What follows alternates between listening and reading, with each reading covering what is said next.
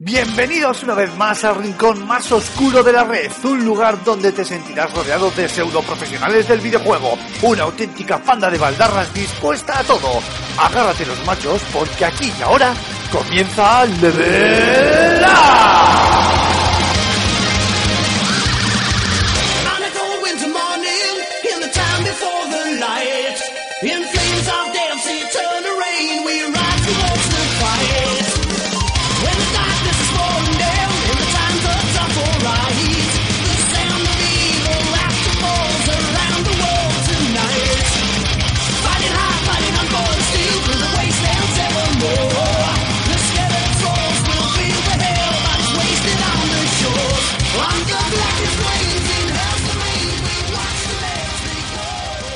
Bienvenidos, queridos espartanos, una semana más a esta vuestra segunda casa. Y tranquilos, no os habéis equivocado de podcast. Eh, ahora bien, yo tampoco soy Aymar Alonso, así que no vais desencaminados en sentiros extrañados de escuchar una presentación diferente por primera vez en 43 programas.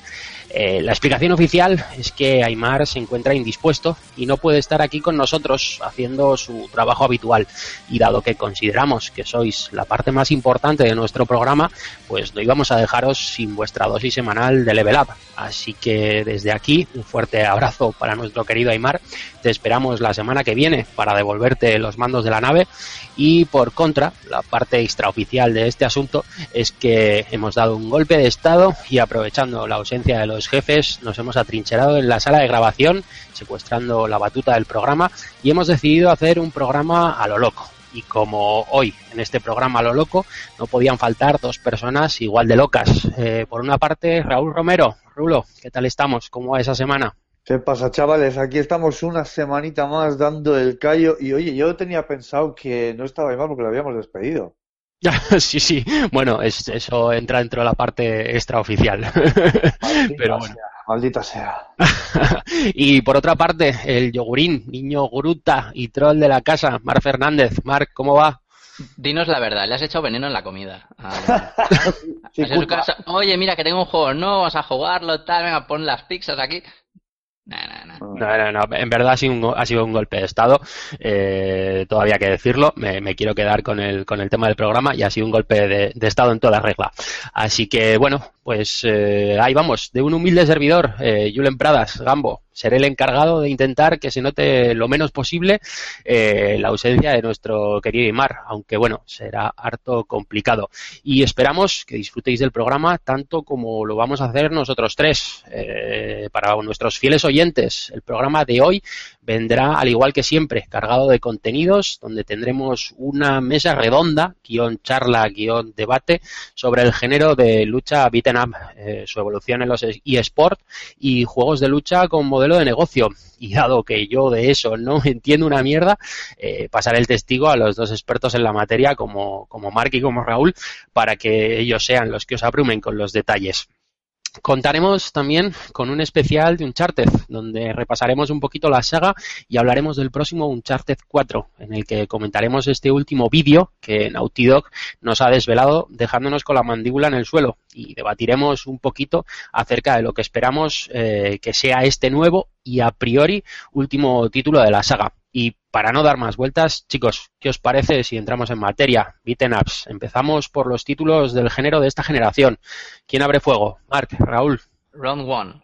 Venga, fight. Venga, va, le doy yo. Venga, dale. Bueno, eh, este, mm, la idea de este debate surge a, bueno, a colación del tema que estuvimos hablando la, la semana pasada. L- Pero como no es un género que mm, normalmente aquí toquemos, toquemos mucho, a pesar de que tenemos pues dos, dos fans incondicionales, eh, queríamos alargarlo, extenderlo un poco y no centrarnos solo en el tema de Street Fighter, sino ah, mirando, eh, echando un vistazo al resto de, títulos que había de, en- que, habían salido en esta, en esta generación. Aunque sí que es verdad que hay muchos que son eh, eh, aún intergeneracionales, eh, podemos repasar un poco, eh, ya que el- salimos un poco, un poquito decepcionados, ¿no? Diría yo, de la, última entrega de la famosa franquicia de- de Capcom, echar un ojo a otras alternativas de, de- de- este género. Así que mm, así comentamos un poquito por encima cuáles son nuestra- nuestras favoritas, ¿o ¿no? Las más, las más recomendadas, tanto como para, para jugadores expertos o como para mm, eh, jugadores eh, un poco más lobo solitario o más, eh, más novatos que prefieran pues, pues ma- mayor contenido mayor contenido offline, como por ejemplo no es el caso de, de, de Raúl Romero. Y podemos empezamos por el primero, eh, Killer Instinct, ¿no? Que fue, no sé si los primeros que salió, el primer exclusivo de, de- uno de los exclusivos potencia de Xbox One del, de- de- de- del género, que es una franquicia que recuperado, han recuperado desde hace mu- muchísimo tiempo, no sé cuándo fue la, la, la, la, la, última entrega, Nintendo 64, creo. Sí, por ahí. Y, Ha llovido, ¿eh? Ha llovido. Bastante, y la verdad es que mm, a, a mí, por ejemplo, esta saga me, me- me- me gustaba muchísimo, qué lástima que, me- que- que sea exclusiva de One únicamente, pero eh, lo curioso de este Killer Instinct es, eh, si no, el, el- el modelo de negocio ¿no? que, que- que tiene, que es un tanto, un tanto curioso. Sí, a ver, eh, es un modelo de negocio de, de lanzar el juego con unos personajes predeterminados y una forma de ampliarlos es pues ir lanzándote personajes cada X tiempo eh, y claro, esos personajes cuestan tus chines, cuestan tus dineros. Entonces, claro, eh, según vas sacando personajes, pues si quieres ampliar el, la plantilla, pues no te queda más remedio que pasar por caja. El Killer es eh, uno de los primeros en esta generación que optó por este tipo de negocio y que parece que Street Fighter, por ejemplo, pues le, sigue.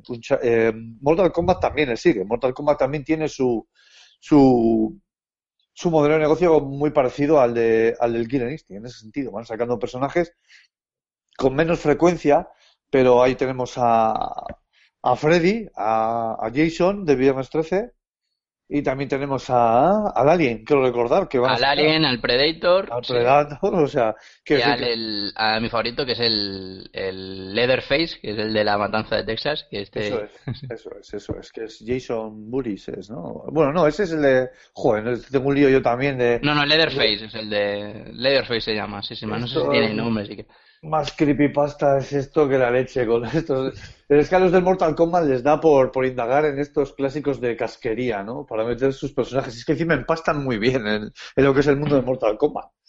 Oye, es eh, una preguntilla, chicos. Eh, viendo el viendo el modo de free to play de, de Killer Instinct, eh, parece que es que se está poniendo de moda este este tipo de, de modo. Lo vemos en el Killer Instinct, en el Mortal Kombat, en, en, en el Street Fighter nuevo que ha salido en el 5.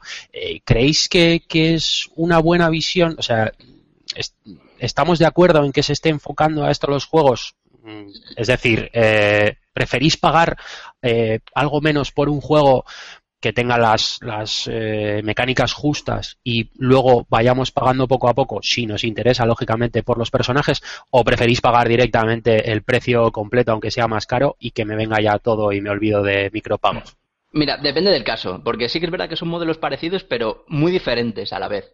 Eh, no es lo mismo, a lo mejor la idea que plantea Street Fighter V, que es tú pagas por el, juego, te damos 16 personajes y poquito a poco te vamos sacando, eh, mm, pero esos tú los puedes conseguir de manera, de manera gratuita. O sea, tienes la opción ahí de conseguirlos de, de manera gratuita, que ya han dicho que van a poner formas eh, más sencillas de eh, conseguir eh, eh, Fight Money, que no va a ser tan complicado como no- nos planteábamos a, a priori. Por tanto, es un modelo cómodo, un modelo cómodo parecido al de los actuales, eh, a los Al- actuales al MOBA. Legends, ¿no? Sí. Legends y demás, sí. Luego está, por ejemplo, eh, lo de lo que tiene Killer Instinct. Que Killer Instinct, el juego es free to play totalmente, no tienes que pagar por nada. Pero eh, eh, por cada personaje que saquen, eh, pues tú tienes que poner pues un, un- un- di- dinero. No tienes opción de conseguirlos eh, de manera de manera gratuita. Al igual que, bueno, o sea, esto a la larga, eh, al final puede salir, les puede salir más rentable a ellos. Es, es como hipotecar, por así decirlo, un juego de lucha en el que te van eh, dando, te van dando eh, po- co- poco a poco el contenido, tienes que abonar, pero al fin y al cabo te sale con, pues con intereses. Lo de Mortal Kombat X ya no es que, bueno, le- lo de Killer Instinct puede, puede, les puede salir rentable a ellos, así tal, a al final salirte un poquito más caro, pero al fin y al cabo es lo que has hecho es, bueno, hipotecarlo, pagarlo entre comillas a plazos. Lo de Mortal Kombat X ya es un caso que mm, para mí eh, mm, mm, ya, es, ya es un tanto insultante, ya roza el robo, que es que tú tienes, tienes que pagar por el juego físico a, a full price, a 70 euros, y luego tienes que pagar los Season Pass.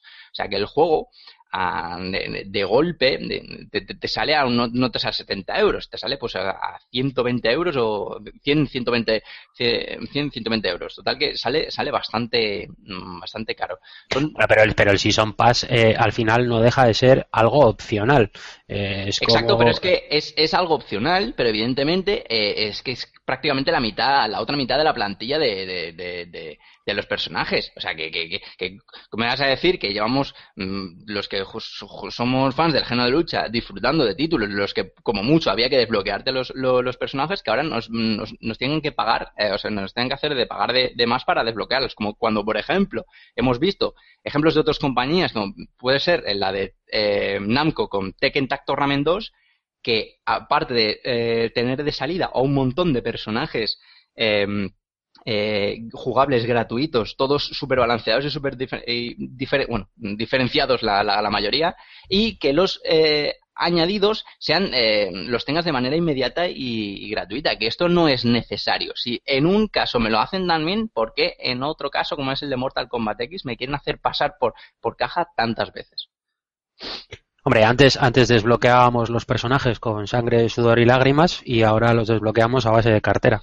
Pues la, la cuestión, hombre, la lo, lo suyo sería que nos diesen la opción de hacer ambas cosas, como es el caso de el modelo de eh, Street Fighter Street Fighter 5, que no está mal planteado, pero como ya decimos la semana pasada, pues tiene otros otros problemillas. A ver, sí.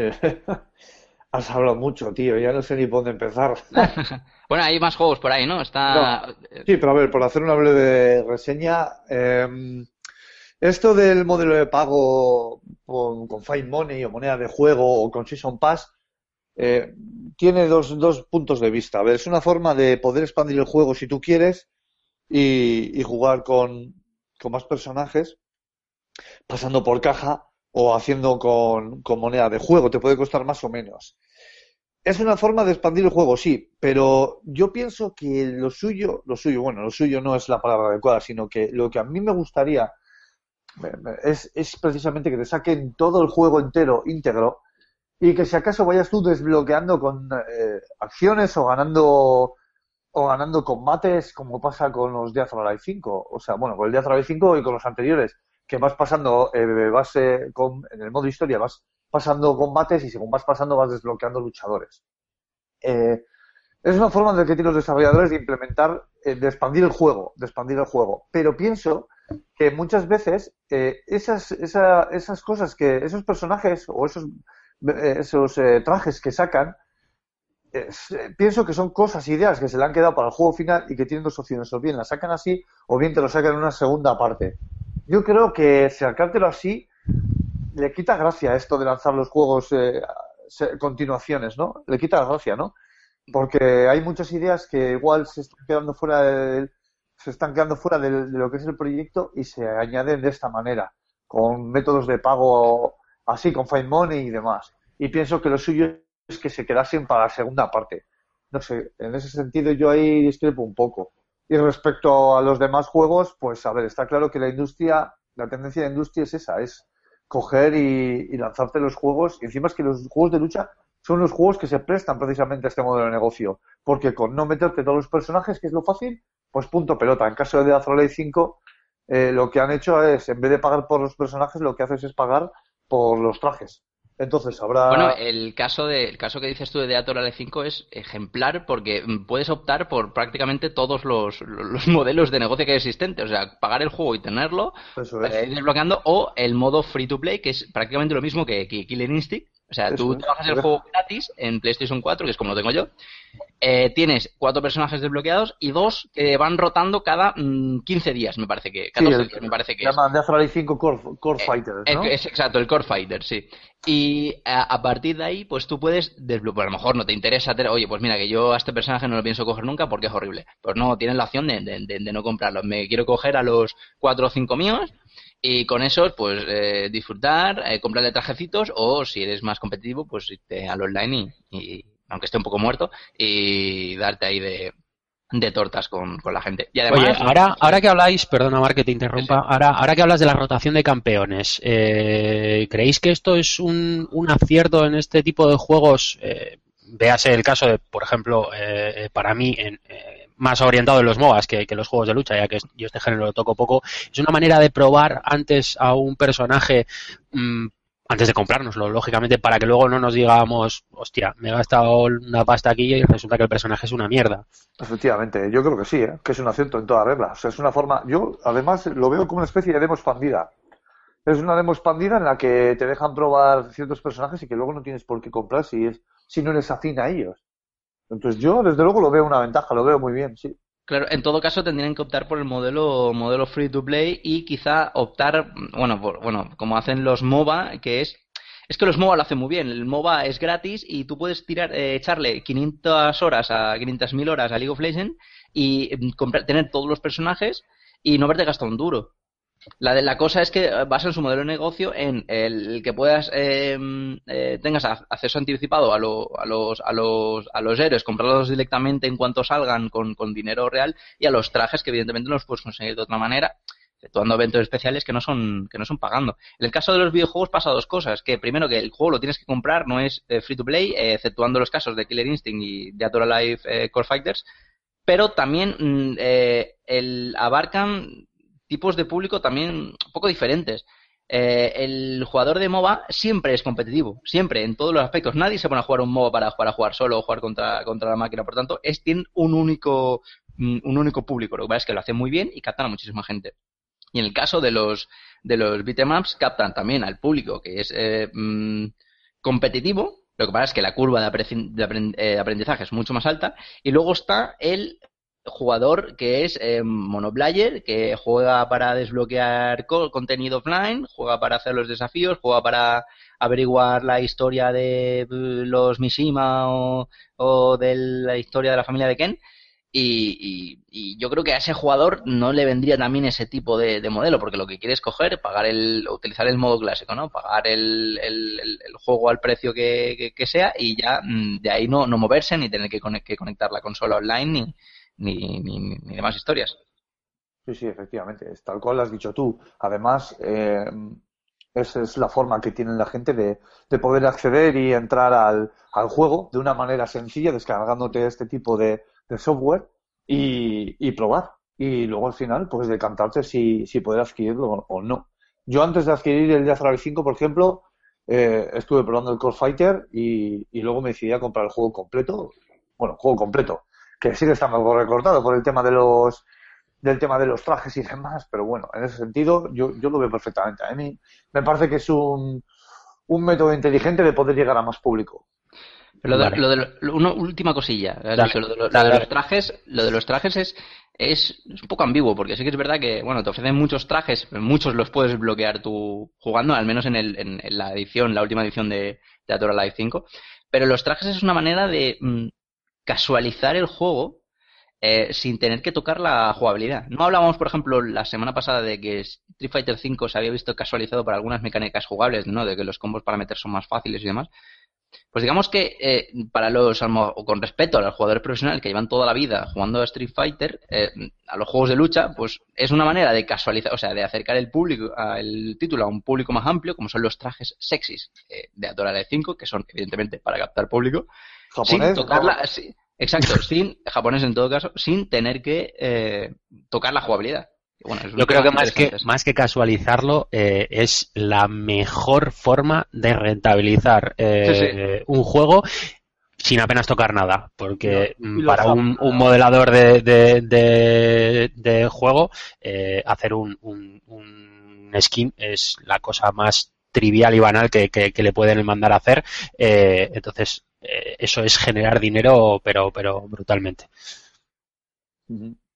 Vale, chicos, eh, bueno, eh, lo vamos moviendo eh, hacia la evolución del género en los eSports. Eh, es decir, mm, desde que salieron los eSports y, y, y hasta día de hoy, en el que tanto escuchamos con, con el League of Legends, el, el CS Go, ¿consideráis que, que el género beaten up es, es un gran tapado eh, de este mundo de los eSports? Mark, por alusiones. por alusiones. Por no alusiones, si sí. Venga, esto es, es ver. vamos, ¿eh? Vamos. Sí, sí. A ver, el, el género de los esports, ver, los esports llevan muchos años, llevan muchos, muchos años, más de lo que la gente normal piensa. Lo que pasa es que ahora es cuando bueno, están en su momento culmen, sobre todo por la, la fiebre de League of Legends y por la, la- la- evolución constante que está teniendo eh, eh, Counter-Strike Global, Global Offensive, que no llega a tal nivel de jugadores, pero sí que es cierto que mm, tiene un crecimiento mm, eh, más m- mayor y mucho más exponencial. Y bueno, Dota 2 y más. Eh, lo que pasa es que lo- los juegos de lucha siempre han estado ahí en com- competiciones de hace muchísimos años. Para que no, no, no, no se movía, no se movía tanto, tanto dinero, ni, ni, ni llegaban a, a un público tan, tan, tan grande porque principalmente porque estaban, estaba la competición en, en, en, Japón, en Japón, en las recreativas arcades japonesas y, y no salían. Tampoco han llegado, han conseguido llegar a todo el, público, ¿no? Pues como mucho la gente que conoce que juega juegos de lucha, pues se, se habrá unos Tekkens y demás en casa de su colega, pero no, tampoco estaba la tecnología tan evolucionada como para llegar esas, hacer llegar esas competiciones al, amplio mundo. Es que ahora hemos vivido una, una, una, una época en lo que el- bueno, la, globalización pues afecta ¿no? al, al hecho de que podamos eh, facilitar la- las comunicaciones y eh, de que eh, podamos hacer transmisiones eh, online y streaming y ese tipo de cosas y eh, LOL pues pues ha pegado muy fuerte ¿no? y le- entonces la época le ha venido le ha venido le ha venido al pelo existe una comunidad muy fuerte de, de, de jugadores en los de, de, de que, que lleva muchos años y que se mantiene ahí fuerte y que bueno pues tampoco hacen mm, excesivo excesivo ruido pero pero están ahí. Y cuando llega el Evo cuando llega una competición, importante eh, eh, tienen muchísimas visitas eh, hay muchos viewers va muchísima gente y en el Evo lo, lo, lo peta y demás. Lo que pasa es que bueno, no es lo mismo con, eh, ver un torneo de Street Fighter 5 que verlo de League of Legends, que alcanza costa- cotas brutales. Bueno, igual quizás aquí es donde menos, eh, donde menos influencia hay o, donde menos quizás se visualiza eh, el, el género beaten up como, como eSports. Pero bueno, yo tengo un amigo que, que es muy fan de, de este género, es- especialmente Street Fighter, y me suele enseñar vídeos en YouTube, eh, en, en China y por ahí. Es, bueno, o sea, casi una religión o una asignatura eh, obligatoria en el colegio. Ya sabemos que fuera de aquí eh, todo esto está elevado a la enésima potencia, no como aquí que todavía está en pañales y o bueno, está en pañales, está empezando a eclosionar, a, despegar un poco. De todas formas, lo que yo lo que yo estoy viendo es que eh, esto de los eSports está está dejando un poco de lado a los jugadores de toda la vida que quizás no buscan ese tipo de experiencia. O sea, la industria del videojuego siempre hace lo mismo. Eh, saca un modelo de negocio y este modelo de negocio es, es, eh, es canon. Este modelo de negocio tiene papa, papa, tiene bula papal, perdón, y, y nada, si no te sumas al carro, lo tienes francamente jodido porque no tienes nada que hacer, cosa que ha pasado con el Street Fighter 5, que he visto que para los que jugamos partidas de toda la vida estamos totalmente fastidiados y dejados un poco bastante de lado. ¿No piensas que el, el negocio y la industria del videojuego tiene esta tendencia? Porque es evidente que la tiene, porque es donde está el modelo de negocio, donde más gente juega o está empezando a jugar y donde hacia dónde va la industria. ¿Qué, qué opináis? Claro, pero depende de depende de la de, de- bueno de la de- de- del juego en sí o de- de- del género de la base jugable Hombre, sí, está claro que un juego de plataformas no lo vas a hacer. Aunque No, creo pero- que también hay alguno de esos, pero Sí, pero bueno, eh, está el, el Super Smash Bros. que algo de plata- plataformas tiene. Pero, eh, por ejemplo, no es lo mismo eh, la, la facilidad, ¿no? De, que tienes, por ejemplo, para aprender a jugar a un, a un MOBA, a una, la curva de aprendizaje, que es mucho más eh, asequible de entrada, son solo cuatro botones, juegas, tiene unos requisitos en el, en el PC, que todo el mundo tiene un PC eh, mínimos, que en cualquier ordenador puedes jugar a League of Legends, aunque juegues mal, puedes jugar eh, que un juego de lucha que son muy, muy complicados, no son para nada asequibles y al final, pues, si, si no vas a aprender, si no, si no tienes un, un modelo de aprendizaje eh, totalmente eh, autónomo, eh, no, no van a hacer nada. Terminas aca- machacando botones, no le ves mayor interés eh, intelectual que, que, que ese y te acabas aburriendo. Porque es que hay mucha gente que, de, que, que, bueno, tú- por eh, gente con la que, bueno, colegas con la que te traes a casa a jugar, todo el mundo juega League of Legends, todo el mundo sabe hablar de League of Legends, todo el mundo es pro en League of Legends, porque es muy fácil aprender a jugar a League of Legends, pero de juegos de lucha no tienen ni idea, no le ven su aquel, no dicen, bueno, no es para tanto, es pegar patadas y demás, o no. O directamente dicen, oh, uf, es que es muy difícil y no pasas a aprender con esto, es muy complicado, se, se rinden en la primera cambio porque es muy difícil aprender a jugar a juegos de lucha, pero no es tanto jugar a, a, a MOBAs o incluso a, a juegos de estrategia, ¿no? Hombre, yo ahora, ahora que tocas el tema de la dificultad, eh, creo que la curva de dificultad en los juegos de lucha es directamente proporcional al aumento que hemos tenido de- del mando o el pad para manejarlo. Yo recuerdo en el Street Fighter 2 en la Super Nintendo que tenía seis botones. Ahora tenemos unos mandos que tienen cuatro gatillos, ocho botones. eh, Claro. entonces, eh, eh, todo eso se multiplica. Sí, sí, pero que esos, eh, esos, eh, eso es, eh, eso es psicológico, porque al fin y al cabo esos botones son los mismos de siempre, pero esos botones están hechos para simplificar el hecho de que en vez de tener que apretar tres botones a la vez, apretes uno. O sea, Eso Hostia, Mar, no jodas. Ahora es mucho más difícil eh, eh, eh, hacer un combo en un juego de lucha que hace 10 años. Claro, pero antes no claro, había combos. años no había combos. Hombre, los como los inventó Super Street Fighter por un error de la programación, efectivamente. Bueno, vale, el combo, hacer una Yuken o hacer un Shoryuken, me me refería a eso, hacer, hacer una habilidad concreta.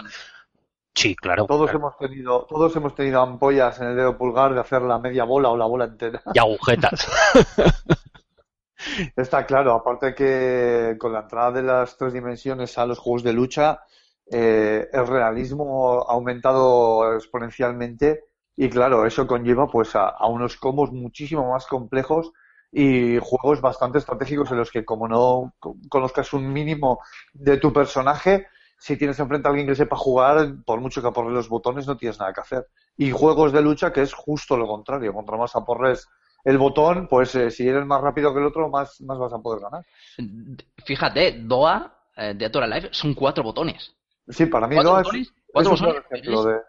Es súper profundo y súper complejo a, a, a Sí, priori a parecer a la Pero a prensa. veces es un juego que es un juego que yo he visto que aporreando botones también se logra. Claro, sí, sí, sí, está claro. Sí, por eso es muy, es muy, por eso mm, para mí DOA es ejemplo de, de, de, de, cómo debería venderse un juego, un, videojuego. Está hecho para el público masivo con trajes sexys y con eh, mecánicas muy simplistas a priori, pero luego es muy, luego si le echas muchas horas es muy profundo y, es muy bastante, bastante complejo. O sea, no es lo mismo. Eh, tú, notas muchísimo la diferencia cuando juegas contra alguien que no tiene, no tiene puñetera idea, contra alguien sí que tiene, que, que- te está haciendo contras con, con, con todos los ataques que hagas. Claro, es que ese es otro gran hándicap, el, el botón de contras, ¿no? Que le han ido reduciendo el timing con, eh, con las diferentes entregas de los juegos hasta hacerlo de una forma que es hiper precisa, que como no lo hagas en el momento indicado estás jodido. Yo me acuerdo Claro, pero que- cambia, cambia la di- cambia la dificultad. Antes sí que es- antes sí que era más mm, Más sencillo, pero también le- te daba pie a que los combates eh, sean más plásticos. O sea, a si me explico. Era mucho más bonito jugar contra un compañero aquí en tu casa, al Alive 2, y yo me acuerdo de hacer varios golpes entre él y yo y devolvérnoslos con el, con el botón de, de contras, haciendo que pareciese de verdad una jodida peli de artes marciales, porque era todo el rato eh, contragolpes y contras. Entonces, igual estuvimos seis, siete veces así, todo el rato sin llegar a darnos el uno al otro, y, y es que lo veíamos, nos miramos y es que eso era la grandeza de ese juego. Y eso, al reducir el timing, se ha perdido, en detrimento de que hasta que no manejas tú y tienes los tiempos hipermedidos, no lo vas a saber hacer bien. Entonces, cada vez, del 2 para arriba, fueron reduciéndose ese tiempo, entonces cada vez se veía menos. No sé si me he explicado o soltado Sí, sí. Te pero- explicas. a nivel a nivel general los videojuegos yo creo que eh, los géneros que están destinados a la competición eh, se ha ido profesionalizando y com- complicando mucho más la cosa, pero en todos los géneros. ¿eh? Sí, sí, sí, o sea, O sea, ahora, no solo- ahora a lo mejor el, el- ah, es que ahora mismo los juegos son más fáciles. Sí, a lo mejor ahora mismo un- los Uncharted son más fáciles que los juegos de, que el de antaño, pero en el tema de los videojuegos competitivos es todo lo contrario. Sí, sí, claro, claro. Efectivamente, y tiene que ser así, yo creo, además, ¿eh? Sí, sí. Hombre, también, también yo creo que, que es mucho más difícil eh, en modo competitivo eh, los beaten up de hoy en día eh, por el hecho de que ahora mismo la plantilla, el roster de, de personajes de un juego de lucha es muchísimo mayor que, que hace 10 años. Yo, yo recuerdo en el Street Fighter 2 tenías, ¿qué tenías? ¿8 personajes o 10? Eran Sus, pero depende. Depende, sí, lo que pasa es que, por ejemplo, A día de hoy, perdona, perdona, Sí. acabo ya y te dejo. Eh, a día de hoy, eh, la- el roster de, de personajes eh, son de veintipico, eh, con lo cual aprenderte eh, cómo funciona eh, un, un posible rival en el, en el eSport o, o saber dominar todos los personajes para, para saber en qué momento tengo que contraatacarle o hacerle una contra, como decía, como decía eh, Raúl, eh, yo creo que ahora es mucho más difícil por eso. Más que claro. nada por el roster de players, ¿eh? Pero fíjate cómo cambia la cosa, ¿eh? Eh, tú metes 25 personajes en un juego de lucha y esports y es un cagarro catuluta de la leche, porque es lo que tú dices, ¿no? Porque eh, no, no, no puedes controlar los golpes de todos los personajes y eso. Pero si ah, lanzas un juego de lucha con 25, 25 personajes y te lo juega alguien que no va a jugar eSports, es una delicia. Es oro puro, porque tiene variedad. Sí, claro, sí, sí. O sea, es que es la Claro, doble sí. cara de una moneda, está claro. O sea que nunca vamos a contentar a todo el mundo. no. Lo primero que he dicho yo, que se está dejando un poco de lado este tipo de, a este tipo de jugadores. Precisamente, eh, y es irónico, eh, creo que el juego que eh, más orientado, más eh, por, por base jugable, ¿eh? no por que lo hayan decidido así los empresarios, que más por base jugable está más orientado al jugador hardcore, es el que tiene más contenido offline. Fíjate el caso de Blaze Blue. Hmm.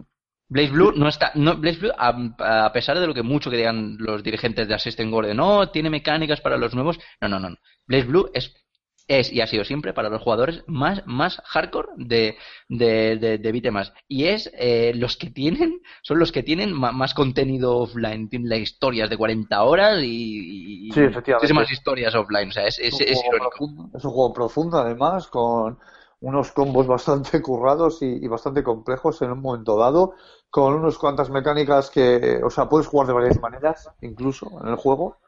O sea, que en ese sentido sí, ahí te, te doy absolutamente toda, toda, toda la razón. Vale, chicos, eh, ahora que hablamos un poco más así de, de otro título, de, de- de- de títulos, eh, yo, como os he dicho, soy, soy bastante paquete en, en- en el género. Eh, para mí y para todos nuestros oyentes, ¿qué juegos eh, podríamos recomendar para empezar a fondo con, con este género? Tanto desde el que quiera disfrutar de una experiencia offline con un buen contenido de historia, al jugador que quiera iniciarse en el mundo eSport. ¿Qué recomendamos? dale tu rulo. No, no, no, eh, por favor, te cedo la palabra amablemente, querido Mar. Que si no sabéis no qué vale contestar, decir- tiramos de Wikipedia, ¿eh? No pasa nada. Y no, y- y no vale decir que tu juego de lucha favorito es Counter-Strike, ¿eh? Counter-Strike. A ver, eh, no, y precisamente Counter-Strike para novatos no es. Eh, para empezar, vamos a ver. eh, evidentemente, espera, Mar, te lo, te lo voy a acotar. Eh, en dos, uno por modo historia y otro por, por competitivo. A ver, si quieres, si eres un jugador de, de juegos offline, eh, el- lo más novato, los 3D eh, te van a traer más a, a priori. O sea, yo mm, recomendaría siempre, por ejemplo, un Tekken, que todos los juegos que salen son redondos y normalmente suelen tener mucho, mucho contenido eh, gratuito eh, y monojugador. Y, por ejemplo, mm, por mecánicas jugables, un Deator Alive, como bien he dicho antes, que vas a poder disfrutar de unos asombrosos eh, modelados de personajes, ejem. Y además vas a disfrutar eh, nada más entrar al, al juego sabiendo muy, muy, muy poco. Vale. Venga, Raúl, Voy yo. voy yo. A ver. Eh, bueno, yo creo que para empezar, lo que mejor puedes hacer es irte a un Death or Alive. Porque vas a ver que es un juego rápido, que no es un juego eh, en, los, en la que los personajes se mueven de forma robótica. Y, y te vas a encontrar un montón de estilos de lucha que, de verdad, si eres amante de los juegos de lucha, es una gozada. No tiene, Sí. mo- o sea, tiene, mo- tiene modo online, pero es No juega nadie. no juega nadie, juega más antes al 3 al- y al- incluso al 4. Yo, yo al 4 he quemado el modo online. Y tengo que decir que las veces que he jugado al modo online era una gozada jugar al modo online. Entonces, a ver si se animamos la gente y juega este juego online porque está muy bien. Y si lo que de verdad quieres, exceptuando algún personaje, es un juego de lucha que para mí no es, no es un juego de lucha, sino un simulador de combate, para mí es el Virtua Fighter. es un juego realista en el sentido de que cuando tú pegas un golpe con el puño no salen rayos, ni te tiran a tomar por saco dos metros o cuatro. Te pegan un golpe y caes, y ya está. Y eh, como ya sabéis, he hecho artes marciales toda mi vida, y además no he hecho una ni dos, he hecho varias, y sigo haciéndolas, y puedo garantizarte que lo que yo he visto en Virtua Fighter es muy fiel a lo que es en la vida real, exceptuando algún personaje. Y con Death or Alive pasa muy parecido. Hay muchos personajes que es que, es que tú lo ves, sobre todo eh, Jan Lee, que hace Jet Kundo, que es el arte marcial este de Bruce Lee, el Sí. camino del puño interceptor, y Brad Wong, que hace borracho, boxeo borracho. Te puedo garantizar, yo he visto hacer borracho en directo, y te puedo Hombre, yo, he garantizar... visto, yo he visto a muchos borrachos haciendo boxeo, ¿eh? Cuidado, no es lo mismo huevos con bechamel que. Bueno, no es lo mismo, ¿vale? Ojo, ojo, cuidado. Pero bueno, pues eso, que de verdad, que yo he visto hacer en directo y te puedo garantizar que, que hostia, vamos, si le pones al que lo estaba haciendo una peluca larga y una calabaza vacía con vino, pues te puedo garantizar que era exactamente lo mismo. Y fue una de las cosas que hizo que me enamorase de, de estas dos sagas, de Death or y de Virtua Fighter, porque yo lo veía y decía, joder, macho, es que están tirando una circular y la están tirando bien. La pierna sale desde el medio, la rodilla gira adelante, así no te ven el movimiento si es una lateral o una circular por detrás. ¿Dónde, ¿Dónde nos hemos quedado en el Virtua Fighter? ¿En el 6? En el o cinco, por ahí? en el ¿Cinco? cinco. ¿Seis? Bueno, el cinco. El Una cinco. pena, una pena, una pena. Una Hostia, yo pena. lo recuerdo de la época de las recreativas, cuando lo has Sí. visto Virtua Fighter, el mítico mm, juego de polígono total, vamos, o sea... Jo, es que los últimos Virtua Fighter ah, eran muy buenos, o sea, pero muy buenos y eran profundos de narices. O sea, yo creo que incluso más, más profundo que Tekken. Pero es Lo que, que, pasa es que, es en otro- que- de otra manera. No, pero es que el, sis- el- el sistema de, de- de- bueno, la base jugable de, de, de Virtua Fighter se ha quedado estancada. Sí, totalmente. muchos. Al igual que Tekken. Lo que pasa es que Tekken ha sabido, ha sabido salir eh, adelante. Es más, esperamos el- la séptima entrega para, para, para este año o el que viene. El, el Tekken Tag Tournament lo hicieron muy bien. Pero mm, yo creo que se han quedado muy, muy, muy estancados. Sí, con además Sega no ha estado en una muy buena situación. Y yo creo que Virtua Fighter lo tienen en el cajón de futuras futuribles ideas, pero es una verdadera pena porque de verdad, eh, yo, es, es mi opinión, ojo, pero para mí los juegos de lucha hay muchos, pero el único simulador de combate para mí es el Virtua Fighter. Y además es que el nombre es totalmente esclarecedor. Sí, sí. Y Bueno, pues me, queda, me queda claro, me lo apunto y, y ya, ya le daré un tiento. Y de, de Death or Alive, que también lo habéis recomendado vosotros dos, eh, creo que tiene razones de peso para ser un buen juego. Nunca mejor dicho. vale, eh, chicos, venga, vamos a tirar un poquito de nostalgia y cerramos este debate. ¿Qué, qué recuerdo tenéis de vuestro primer juego de lucha o el, o el favorito que, que- que tengáis? Buah. Yo voy a ser muy breve, ¿vale? Me permitís empezar a mí primero porque, porque soy el, el más nulo en esto. No sé si sería el, el primero al que jugué, la verdad. Eso sí, es el que más recuerdo y es el, el Street Fighter 2, tanto en recreativa como en Super Nintendo, donde la verdad que pasarse el juego con algún personaje era una auténtica tortura china. O sea, pasarte con Dalsin para ver el puto final o, o Zangief era, era, vamos, duro, duro, duro. Ese es, ese es mi recuerdo del juego. Vale. Hacer la rueda entera cuando eras chiquitito y ser Efectivamente. Vamos. efectivamente. Eh, ¿Voy yo ahora o qué? ¿O Dale, cómo? venga, sí. Venga, dale tú, sí. Venga, va, ahora voy yo. Bueno, eh, te voy a contar así muy, muy rápidamente. Bueno, mi primer, el primer juego de, el primer contacto con un juego de lucha que yo tuve fue con el boxing de Atari 2600, que ya lo he contado alguna vez en el programa, que era un, era un juego de boxeo en el que la vista era cenital, con gráficos hiperpixelados en dos dimensiones, evidentemente, en los que los luchadores parecían eh, dos ovarios pegándose entre sí. Si ponéis en internet vais a flipar. Bueno, ese fue mi primer contacto con un juego de lucha. Con los ovarios. Efectivamente. Pero es que, claro, luego vi el Street Fighter 2. El Street Fighter, yo jugué en máquina el Street Fighter 1 y no es coña. Y también eh, los Dragon Ball, el Butoden 1, que lo jugué en Qué japonés. grandes. En Hostia. japonés lo jugué. Cierto, cierto, cierto. Yo esos Los los toqué en la Super Nintendo, cierto, sí, sí. Claro, claro. Entonces, claro, yo veía Street Fighter, veía St- Street Fighter, veía Eternal Champions en, en Mega Drive, que era un intento, un fútil intento de, de quitarle el trono a Street Fighter para nada. El Pit Fighter, primer juego de lucha con gráficos eh, predigitalizados de actores reales, Luego vino el Street Fighter, es que la época dorada para mí fue a partir de 1992 aquí en España, o sea que son muchos, como puedes ver. Sí, sí. Ha llovido de todas maneras, ¿eh? No sé si te contara. Mark, venga, danos lo tuyo.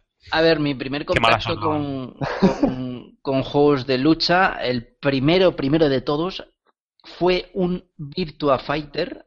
Eh, uno de los primeros, era yo, era yo bastante chiquitito y no me acuerdo, mm, no me acuerdo muy bien. Lo único que me acuerdo es que disfruté como un enano compitiendo con, con, con- con un chaval que era mayor que yo, que claro, evidentemente me ganaba siempre la primera vez que coge un juego de lucha.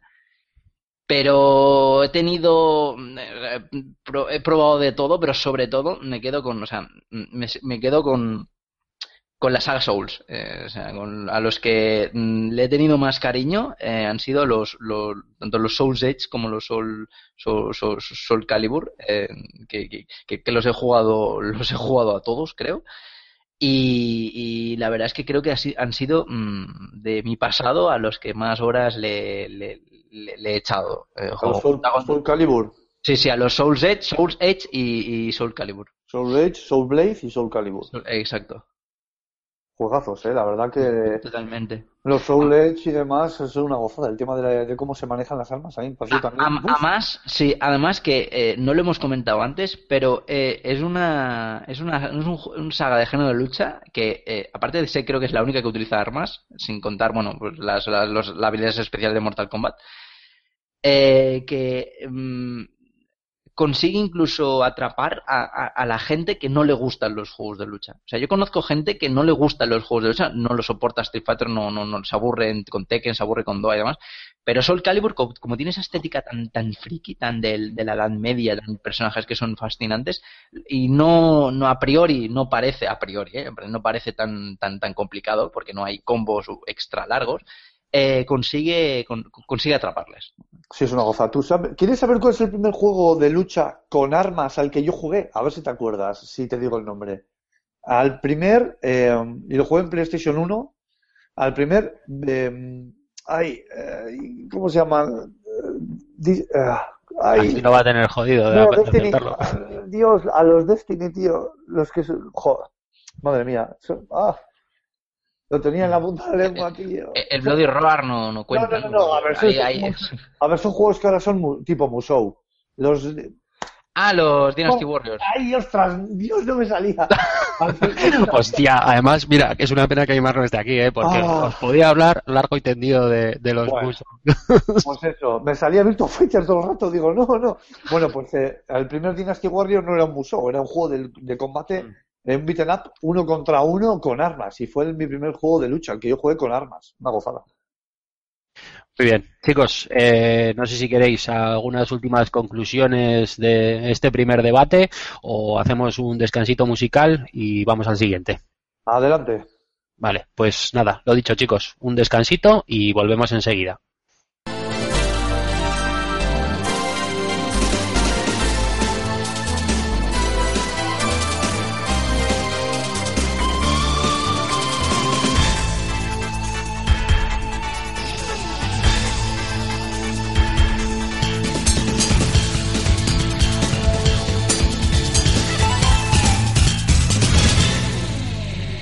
Muy bien, chicos, y después de este primer descanso musical, eh, vamos eh, a empezar con el segundo apartado de- del programa, que va a tratar un poco acerca de eh, la saga Uncharted. Para poneros en tesitura, esta semana pasada se ha mostrado el último vídeo, o el último tráiler, mejor dicho, de Uncharted 4. Estamos ya ahí a las, a las puertas de, la salida cuya fecha iba a ser el 27 de abril, pero justo eh, a día de hoy, cuando estamos grabando este programa, eh, se, ha, se, ha, bueno, se ha filtrado, se ha hecho público de que va a haber un retraso de dos semanas más en la salida, con lo cual nos iremos hasta el 10 de mayo eh, para, para poder disfrutar del Uncharted 4, porque eh, Naughty Dog eh, ha querido asegurarse de que haya copias físicas para todo el mundo. Entonces prefieren retrasar esas dos semanas eh, la salida del juego para que todo el mundo pueda disponer de, una copia de- del juego. Si os parece, chicos, os voy a dar un poquito de historia Uncharted, ¿vale? Voy a hacer un repasito a lo que es eh, la saga, daremos un- unas pequeñas pinceladas y detalles y luego entramos eh, un poco a, debatir lo que nos ha supuesto para cada uno la saga y lo que esperamos eh, de, ese, de ese último juego que, que enseguida sale. Eh, la saga, compuesta por eh, tres juegos en el mercado y a dos meses de escasos, bueno, algo más de dos meses de, de esa salida de, del, del Uncharted 4, eh, trata sobre la vida de Nathan Drake. Es un busca tesoros al más puro estilo Indiana Jones, que bueno, se ve envuelto en, en acontecimientos eh, de lo más variopintos. El primer juego eh, se denominó Uncharted, el tesoro de Drake, salió a la venta en noviembre del 2007, exclusivos eh, para PS3 y vendió por aquel entonces, siendo 2007, la friolera de 2,6 millones de copias. No estaba nada mal. El segundo Uncharted, eh, denominado El Reino de los Ladrones, acto- se lanzó en octubre del 2009. Eh, muchas páginas web, eh, entre ellas Game Rankings y Metacritic, le dieron eh, puntuaciones muy cercanas al 100. un 96,41% en el caso de Game Rankings y Metacritic le dio un 96 sobre 100. La verdad que puntuaciones eh, muy altas eh, para aquel entonces. El tercer Uncharted eh, fue eh, La traición de Drake. Se lanzó en noviembre de 2011 y la revista PlayStation Magazine le dio un 9,8 eh, sobre 10. Eh, y luego Metacritic también le dio un 92 sobre 100, eh, con lo cual tampoco, tampoco han sido malas notas para, para esta trilogía. Eh, apartados importantes que tienen también esta, esta saga es eh, su banda sonora.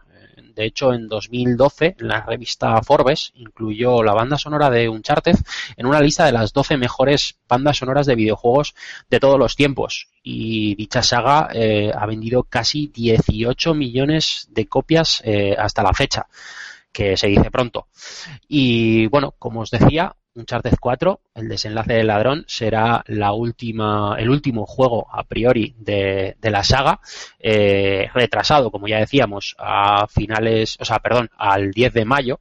Eh, se fue confirmado con un primer teaser en noviembre del 2013 teaser que verdaderamente no revelaba gran cosa más allá de confirmar que habría una cuarta entrega. Y a principios de 2014 los responsables de dirección eh, Amy Henning y Justin Richmond abandonaron el proyecto y Neil Druckmann y Bruce Stanley se incorporaron a la dirección eh, lo cual desembocó en que todo el trabajo anterior fuese desechado y la historia, eh, de hecho esto ha trascendido recientemente, fue cambiada por completo. Es decir, se desechó el 100% de lo que, de lo que se llevaba ya y, se rehizo en, entrero. Eh, el primer tráiler fue mostrado en, en, el, en junio del E3 del 2014 y en diciembre de aquel mismo año eh, se mostró un gameplay del juego en el evento de PlayStation Experience y meses después, en el E3 del 2015, se presentó una demostración eh, ya fluida del juego. Eh, bueno, chicos, eh, os voy dejando la primera pregunta. El juego en su día debería haber salido originalmente en septiembre del 2015, a pesar de que Naughty Dog eh, ah, confirmó que se retrasó a principios del 2016 para permitir mayor tiempo de desarrollo. Ahora, justo casualidades de la vida, eh, a día de hoy nos encontramos con que se retrasa dos semanas más. ¿Creéis que todos estos retrasos le, le sentarán bien? ¿Habrá merecido la pena estos siete meses y pico de, espera? Pues, pues sí, desde luego. A ver, los, los datos acompañan además. Es una saga que, que ha vendido un montón, que ha vendido un montón, incluso bandas sonoras y, y diverso merchandising, o sea, ya no solo juegos. Si el retraso ha servido para que cada juego de que saque Naughty Dog de Uncharted sea, se venda de esta manera y llegue al público y tenga esta calidad, bienvenido sea. A mí me coges y me pones un juego de Zelda y me dices, te lo vamos a retrasar cuatro meses. ¿Por qué? Porque queremos que vaya a salir mejor. Es que me fío, a pies juntillas. O sea, el retraso no, no creéis que, que le vaya no a sentar mal, sino que verdaderamente va- es, es merecido. Sí, sí, sí. Exacto. Mm, Además, eh, Naughty Dog eh, creo que es una de las pocas compañías que existen hoy actualmente que realmente cuida, cuida eh, siempre el, eh, su, su producto y no falla. O sea, es- Naughty Dog es sinónimo de, que no que no te va a fallar, eh, retrasen, adelanten o anuncien cualquier cu- cualquier cosa. O sea, mm, sí que es cierto que a lo mejor, bueno, cuando se ha desprendido de alguna franquicia, pues ya se ha visto poco en detrimento, pero pero con no creo yo que a Uncharted le, le haya sentado mal, le vaya a salir eh, patata porque se haya retrasado unos meses. Es el típico retraso que, que, que sucede en los triple actuales, no, no, va, no está al nivel de, de, de, de Duke Nukem Forever, por, por ejemplo. O sea, pero sí es cierto que, que esas dos semanas más, que no dejan de ser dos semanas más, que, que tampoco es que sea, que no es, no es que te digan, no, lo vamos a retrasar tres meses, pero esas dos últimas semanas sonan un poco a chiste. O sea, no me creo que en, en, una producción de estas características eh, no hayan contado con la posibilidad de hacer copias suficientes. Pero, pero ha pasado muchas veces, ¿eh? Ha pasado muchas veces de que, bueno, pues, ten- habiendo posteriores retrasos, eh, o no habiendo, eh, se hayan retrasado una semanita o dos semanitas y te hayan soltado uno en plan de, no, no, es que, mm, mira, que lo queríamos cambiar para ajustarlo al horario mundial. O no, queremos adelantarlo porque lo que sea, porque la productor, porque la distribuidora nos ha dicho que, que espabilemos. O por, por fallo en la, en, la, en la producción. O sea, yo creo que no, no hay que darle mayor importancia. ¿Creéis que puede deberse ese, como os digo, me parece un, un corto periodo de tiempo de retraso, dos semanas, para hacer más copias y, y teniendo en cuenta que, que eso es algo que debería, una posibilidad que debería haberse con- contemplado, ¿creéis que puede ser para intentar evitar eh, el encontronazo con, con algún otro juego? No, no sé qué juegos hay de salida en, en esas fechas, ¿eh? Pues eh, el juego tenía pendiente de salida en abril, ¿era? Eh, sí, En, sí, en abril, en abril sale 17 Dark Souls, Dark Souls 3, pero vamos, no creo que sea No yo. sale, no sale el 4 de abril el Quantum Break.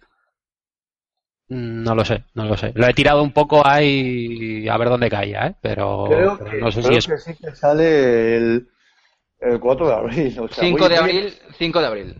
5 de abril, ¿verdad? Sí, pues fíjate sí, tú, qué casualidad. Yo no creo mucho en las casualidades. No, pero Esto sale a puede ser- finales. Uncharted salía a finales de abril, 27 de abril, ¿eh? Sí, No, a ver, dos semanas. A ver, en el mismo mes, para mí, el- retrasarse un juego un mes o incluso dos, no retrasarse un juego, macho. Para mí, el que un juego se retrase es mínimo seis meses. Ahí ya estamos, porque hay, hay margen, eh, hay margen de, de desarrollo, de, de dar un poquito más de vuelta a las cosas. Yo creo que este retraso se debe más a temas de logística, eh, de cara a la empresa, de cara a lo que es Uncharted, a, a, a cómo se gestionan ellos, que lo que es a programación en sí mismo.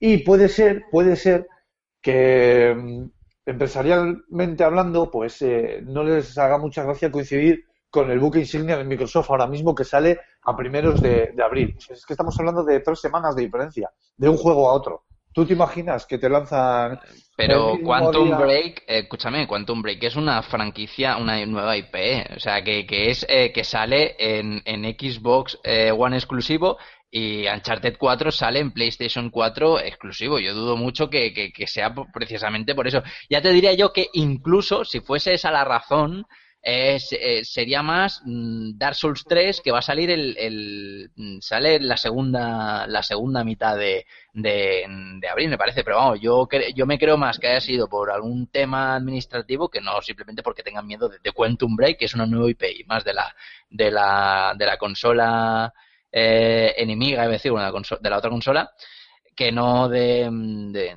de- de- de otra cosa ¿sabes? Hombre, yo no considero que, una, que un Uncharted 4, con todo el bombo y platillo que se le haya dado, eh, tenga miedo a estas alturas de No, hombre, ningún otro título, vamos, la verdad. No he dicho eso tampoco. He dicho que puede llegar a ser que también para no coincidir, pues eh, lo saquen. Sí, sí, no, lógico, todo ayuda, Pero Raúl. si no, salen en la misma plataforma, o sea, da igual que coincidan. Si no, si qué más da si el público de, de, de- de Xbox One va a comprar ese y el de Sí, el Marc, pero si yo no tengo, bueno, sí, pero habrá gente que tenga ambas consolas y habrá gente que no se pueda permitir gastarse 140 pavos en dos juegos. Entonces, Pues ¿tú igual, crees que entonces el que tendría que, el que tendría que retrasarse sería sería Quantum Break en este caso. Hombre, yo el principal retraso que llevo es que primero me tengo que comprar la Play 4, así que yo ya voy jodido.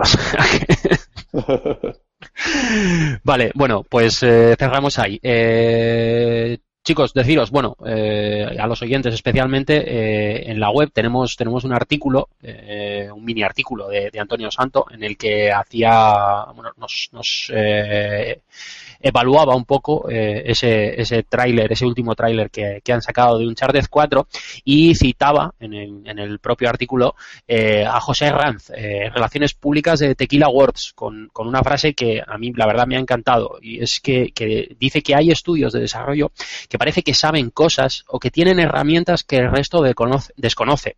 Kojima Production solía ser uno, Rockstar definitivamente, y luego está Naughty. En efecto, son, son empresas que parecen lograr eh, lo que nadie más consigue, y no es solo una cuestión de presupuesto vamos a ver, no es el único estudio que dispone de enormes recursos, pero muy poquitos eh, estudios pueden lograr algo así. ¿Compartís esta opinión? ¿Creéis que estos tres estudios, que fuera, fuera de toda duda sobresalen por encima del resto, disponen de una varita mágica para llegar donde, donde nadie más lo hace? Hombre, eh, si son conocidos eh, precisamente por, por, su eficacia, porque nunca, nunca, nunca fallan, siempre nos van a sacar un título eh, redondo, esté ausente o no de, de, polémica, mm, evidentemente recursos tienen.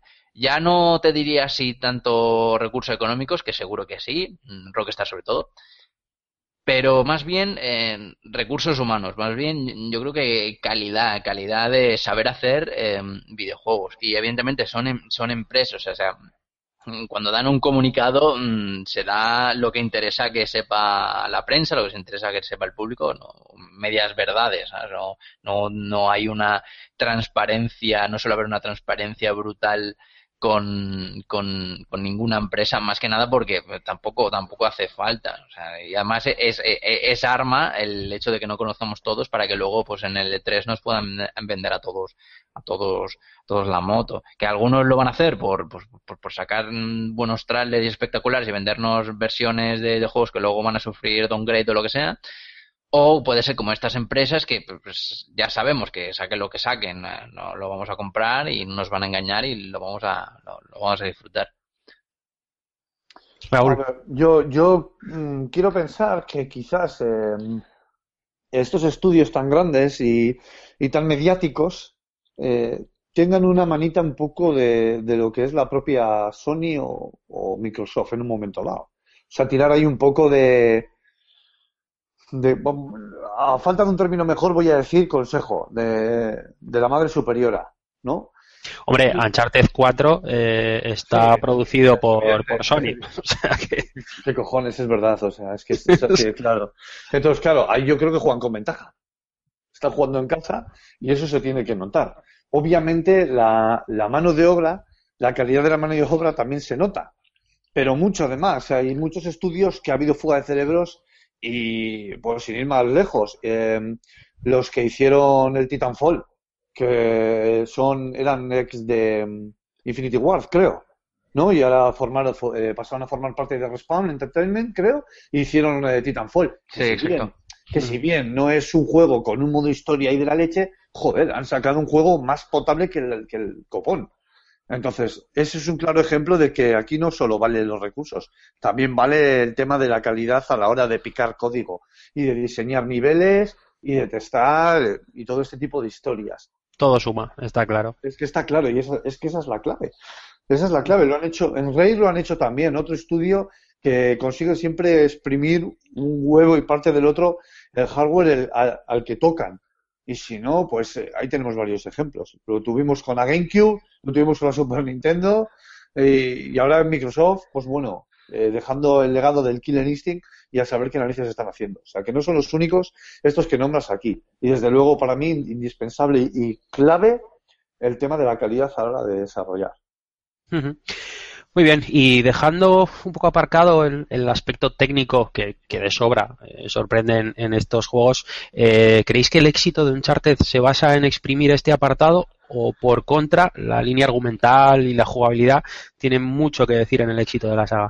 Ah, eh, yo creo que en parte sí, o sea, el éxito de Uncharted se basa mm, principalmente a, base de, aparte de una buena base financiera ahí para, para darle publicidad al título y para que salga bien, eh, en, eh, cen- a potenciar todos los apartados que, favorezcan una mejor experiencia cinematográfica para eh, todo, abarcar todo tipo de público. A todos nos gusta, a todos nos gusta algo, un, un- film, un cine, una película espectacular y palomitera y demás, pues con los videojuegos pasa lo mismo. ¿Qué tiene Uncharted? Tiene unos gráficos de escándalo que marcan, eh, que son estandarte, ¿no? Que marcan ahí techo en, en, en, en consola, eso lo sabemos todos.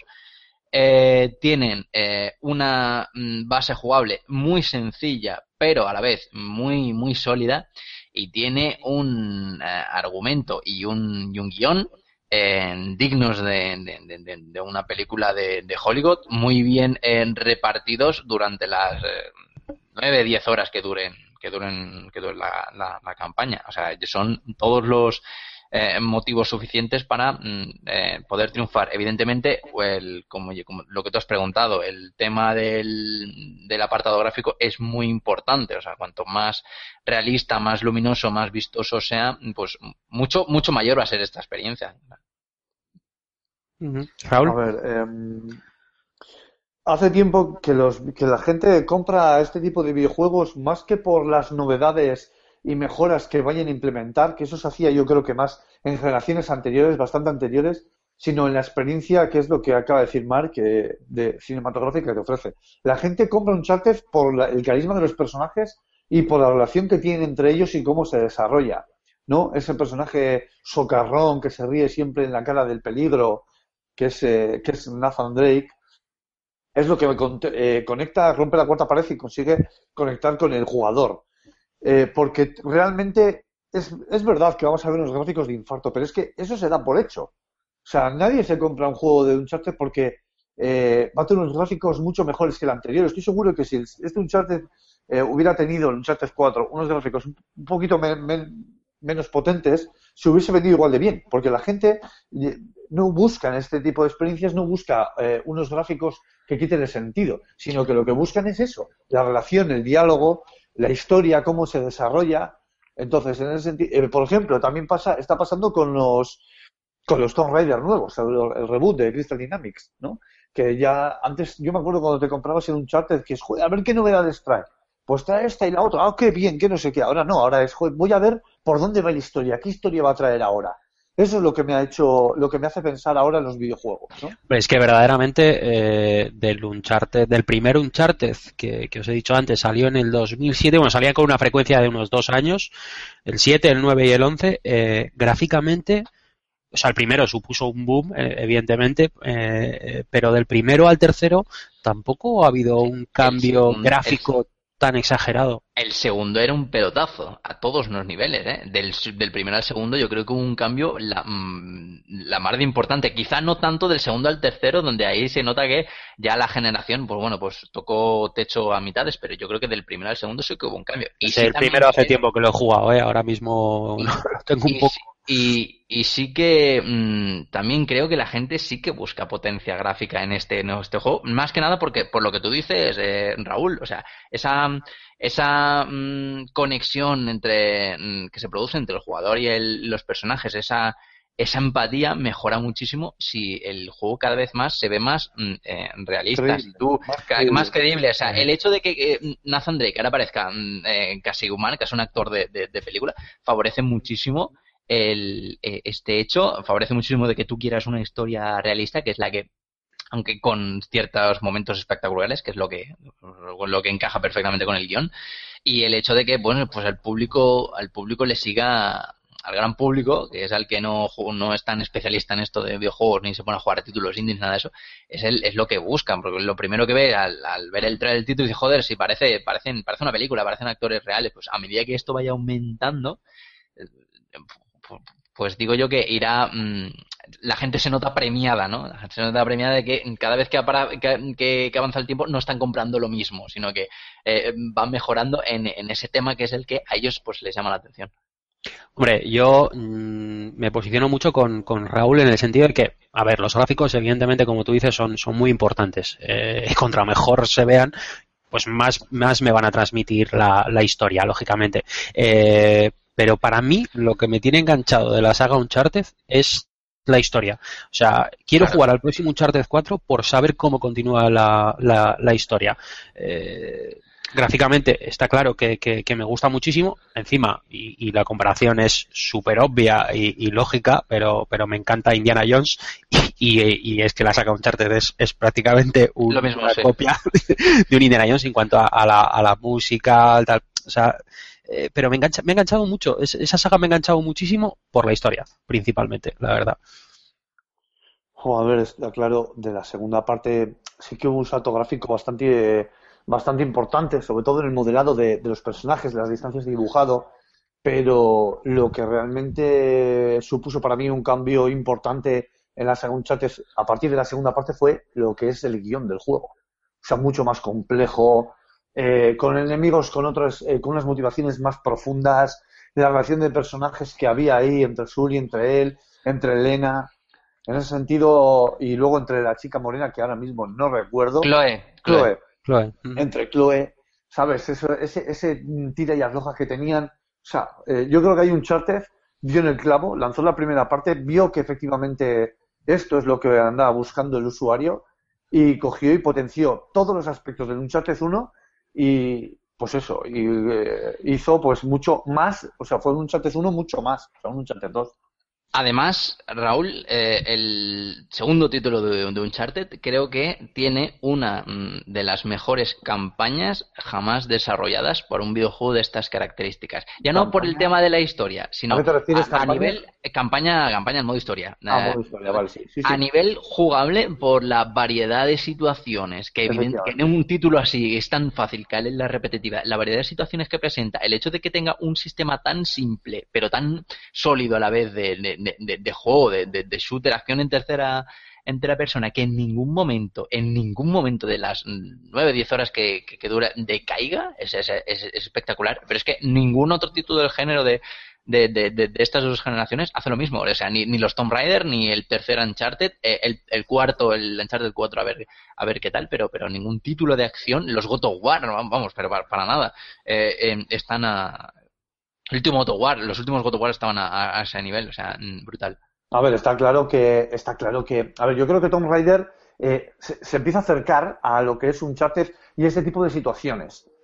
Eh, sí que es verdad que la segunda parte de lo que es la historia, a mí me pareció que es buena historia, pero a mí ese tipo de historias no me gusta tanto, no me llena tanto como el primer, la historia del primer Tomb Raider, ¿no? El rollo más, más, eh, bueno, sobrenaturales son las dos, pero más oscuro todavía, sí, ¿no? Sí, sí. Pero bueno, volviendo a, a, a Uncharted, yo los Uncharted los recuerdo por situaciones.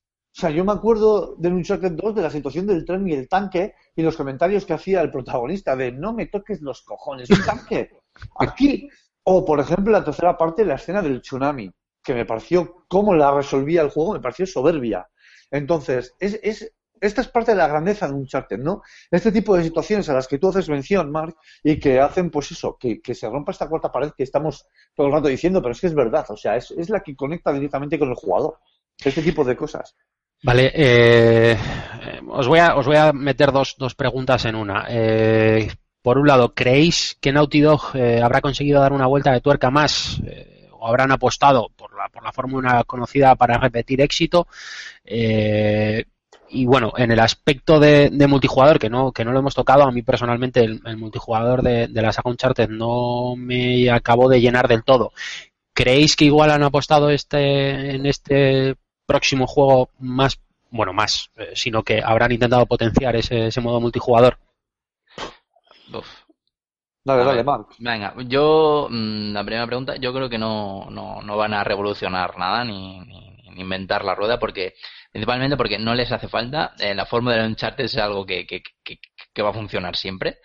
Eh, sí que es verdad que lo van a, o sea, no estoy, estoy con 100% seguro de que lo van a elevar a la enésima potencia. Se va a notar muchísimo el, salto inter, eh, eh, de generación. Inter, eh, intergeneracional, sí. Y yo creo que incluso van a sentar gas, eh, bases gráficas, si es cierto lo que nos han, lo que nos han mostrado el, en este último tráiler, que bueno, nos, no nos lo creemos un poquito, pero eh, yo creo que van a sentar bases, bases gráficas.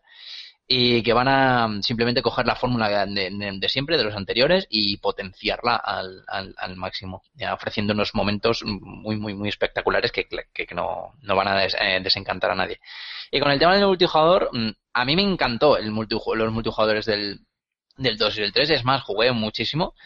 Eh, son encuentran partida rápida, puedes jugar con amigos, eh, eh, puedes coger, escogerte a los, a, los personajes que, más te gusten. Yo, por ejemplo, mi personaje favorito de la saga es Elena y podía jugar con, skins de Elena. Eh, tienen bastante con- contenido eh, fanservice, mm, trajes y demás para, para, para desbloquear. No, no, no, no son malos, la- los escenarios es- estaban bastante bien planteados, mucho mejor que el, que el, que el multijugador ese chustero que, que sacó mm, que sacaron para el, para, para el primer Tomb Raider. Y yo creo que en este, pues, pues sí, se va, se, se va a mejorar. Tampoco va a ser, no va a ser el, el, el, el apartado principal del juego, ni muchísimo menos. Eso va a ser el modo historia, ni no van a descuidar el modo historia por ofrecer un mejor multijugador. Pero creo que simplemente va a ser, va a ser eso, va a estar eh, entretenido, bien y, y chulo para echarse unas partidas con los, con los colegas con el micrófono. O sea que no va a haber revolución, pero sí que va a haber potenciación de, de lo Sí, que ya, lo, lo de siempre. hacen bien. Lo de siempre. Es que en este género innovar no, no- es imposible, es muy difícil. Es complicado, es Muy complicado. difícil, sí, sí.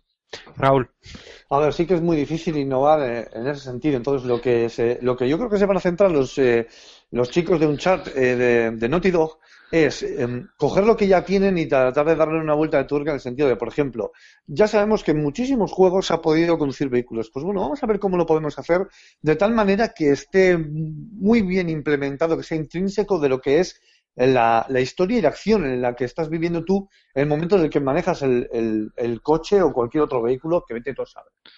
Yo creo que también van a tirar por el tema de, de la relación entre personajes, porque ya han presentado a- al hermano de, de Drake. Sí, sí, sí. Claro, que tú, tú piensas que el esquema es como el de una serie, ¿no?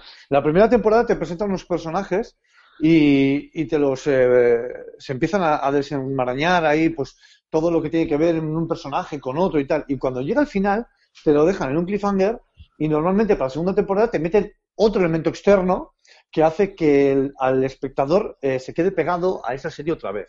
Yo creo que en esta cuarta parte han hecho lo mismo. Han cogido y han rebuscado mucho más en la historia de Nathan Drake para que el jugador se quede realmente pegado al, al juego para ver cómo continúa la historia. Porque, por lo demás, el modo, el modo multijugador, que yo, yo la verdad que poco he jugado o nada a los multijugadores de Uncharted, la verdad sea dicha.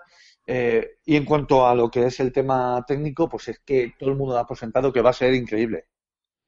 Además ya dijeron, eh, lo que tú has dicho de la serie, ya dijeron que mm, hace poco que el Uncharted 4 no iba a seguir, el guion no iba a seguir el, el, el lore original de, de, de los anteriores. Eh, ¿Qué pasa? Que, bueno, de, de, este personaje sí que es cierto que podemos sacar mucho más historia, pero ahora mismo nos pueden incluso sorprender con, con más, porque si, si se van a pasar ciertas eh, ciertas relaciones o ciertos aspectos de la historia de Drake eh, por el forro, eh, a lo mejor pues, pues nos sorprenden con, con cosas nuevas, ¿no? Van a, digamos, refrescar un poco la historia de este personaje. hombre, en el momento en que en, en las tres sagas anteriores, eh, la- o sea, en las tre- los tres juegos anteriores, lo único que se sabía era que, bueno, es que de hecho no recuerdo ni si se menciona el hermano, o sea, No, que se no mencione se lo menciona. No se lo Mm, menciona no se lo menciona. menciona, Yo creo ¿no? que a eso se refieren, sí, sí. Entonces, claro, ahora coges directamente, mm, eh, te sacas al hermano de la manga diciendo que es que pensaba que estaba muerto, pues, pues es que te pueden sacar hasta el padre también. O sea, evidentemente ahí abren un abanico para, para meter historia eh, todo, toda la que quieran. Eh, vale, eh, bueno, hemos hablado de, de, de lo que es visualmente este juego. Eh, ¿Creéis, no sé, esta, me, me- me- se me acaba de ocurrir así a bote pronto, ¿eh? ¿Creéis que da para hacer un- una película, bueno, una o varias películas, una saga Uncharted? ¿Creéis que la veremos en algún momento al más puro estilo Indiana Jones? Pues yo creo que es muy fácil, ¿no? Precisamente por eso, porque estaba confirmada, ¿no? Yo firmaba, ¿eh? Ya, estaba confirmada la película de ¿Ah, Uncharted. sí? Sí, Ah, sí, pues- es más, le han dado tantísimas vueltas, lleva muchísimo tiempo hablándose de ella. Incluso dijeron, mm, han cambiado, cambiaron un montón de veces de director, incluso uno dijo que, que quería darle, darle un enfoque eh, muy distinto y darle, eh, darle a, a Drake que, que tuviese a- que tuviese una familia y todo, con hijos. O sea, Sí, sí, a ver. sí, Cosas muy locas han dicho, es, ¿eh? muy, es muy fácil, comparte el tema, el, el, el mundo, o sea, lo cinematográfico y, y Uncharted, el videojuego, comparten muchísimo lenguaje. O sea, un porcentaje realmente alto del lenguaje que hablan las, los dos tipos de, de industria. O sea, que Hombre. en ese sentido yo creo que es muy fácil. Tú coges todas las cinemáticas de Uncharted y ya tienes la película. Bueno, hay, hay, un, hay un canal en YouTube que se dedica precisamente a eso, a coger todas las cinemáticas de, de los videojuegos de todas las plataformas y de un montón de generaciones y te las unen. Incluso si no tienen mucha coherencia, porque pasa mucho tiempo entre, entre escena y escena, te montan gameplay para que te sitúes en la siguiente cinemática. Y te quedan películas como, por ejemplo, la de Alien, em, que ha salido, el, ¿cómo se llama este último Alien? El Isola, em, Isolation Isolation. que te queda una película de 4 o 5 horas que la ves y es que realmente parece una película porque lo han hecho de tal manera que, que, bueno, también pasó con el Metroid Prime, uy, Metroid M, perdona, o del M, también lo hicieron eh, con ese, o sea, que hay un montón, los Assassin's Creed. Entonces, en ese sentido, hay muchos juegos que comparten lenguaje y, y cada vez más. La, la película de Uncharted está prevista, aunque hay pues, un montón de problemas, parece que tiene un, problema- un montón de problemas en- en- a la hora de hacerla y demás. eh, o no, no sé, aún no sé si está clara si se va a hacer o se va a cancelar o no, pero estaba prevista por, a- para 2017, eh, con, según noticias del año pasado. Buah, O Pues primero habrá, échale que más. ver, habrá que ver la de Assassin's Creed, ¿no? Y luego a ver qué sale de ahí. Y ya sí, eso. Sí, la de Assassin's Creed tiene, tiene mejor pinta. ¿eh? Vale, eh, chicos, mm, mi última. Bueno, voy a dar, me voy a saltar un poco el orden del guion. Voy a dar, eh, ya que hemos hablado de- del multijugador de, de Uncharted, eh, voy a dar el dato, ya, así lo enlazamos y luego ya hago la última pregunta. Eh, para todos aquellos poseedores de una PlayStation 4, este fin de semana eh, tenéis la beta abierta multijugador eh, de Naughty Dog, eh, en el que podréis probar el modo multijugador de, de Uncharted 4. Eh, la beta será abierta, estará disponible el fin de semana, desde viernes día 4, es decir, desde cuando estéis escuchando esto estará disponible, hasta el domingo 6 de marzo. Incluirá tres mapas de duelo por equipo y bueno, yo por lo menos espero que me digáis qué, qué tal está, porque yo no podré probarla. Así que, y mi última pregunta al respecto, chicos, y cerramos un poco el, eh, este segundo tema de debate de Uncharted, es, eh, acabo de decir, lo he dicho varias veces, no tengo una Play 4, producción, por favor, si tienen a bien conseguirme alguna. Eh, en- lo dicho, en el caso de vuestro, que, ya tenéis esa, esa Play 4, eh, debido a que es eh, esta saga Uncharted es, es exclusiva de, PlayStation 4, eh, ¿creéis que este es un juego que hará vender consolas? Es decir, aquellos rezagados que por circunstancias aún no hayan dado el salto a, esta nueva, generación, ¿creéis que un juego como Uncharted 4 les puede hacer decantarse por, por desechar su, su obsoleta Xbox 360 o su PlayStation 3 y comprarse una Play 4? Pues yo creo que es evidente que sí, ¿no? Eh, Uncharted siempre ha sido una saga vende consolas. Y te lo puedo decir de primera mano. Cada vez que sale un Uncharted, eh, el repunte de ventas de, de ventas en, en las- en la generación en la que sale el juego se dispara. La gente espera este juego. Es como estamos hablando de, de juegos vende consolas directamente. Aparte que probablemente te saquen, si no está confirmado ya, el típico bundle de, de- de consola más juego y mucha gente espere para comprársela. O sea que yo creo que sí. La pregunta es que es evidente que sí. Sí, Marc. sí, firmo, firmo debajo, totalmente. O sea, el que, el que ha sido Sonyer en la pasada generación eh, o ha jugado con una consola de y le ha gustado Uncharted, yo creo que este es- está en esta va a tirar por, por lo mismo. O sea, es una saga, si, vamos, si, si- ya lo dice Raúl, que, que- que ha trabajado donde ha trabajado, o sea, nada más que lo único que podemos hacer es firmar debajo y punto. Sí, sí, no, bueno, era, era obvio la, la pregunta, pero bueno, eh, ahí, ahí había que dejarla. Eh, vale, chicos, pues no sé si queréis aportar unas últimas conclusiones de la saga o nos hacemos un, otro descansito musical y volvemos en un ratillo. Venga, dale. Vamos.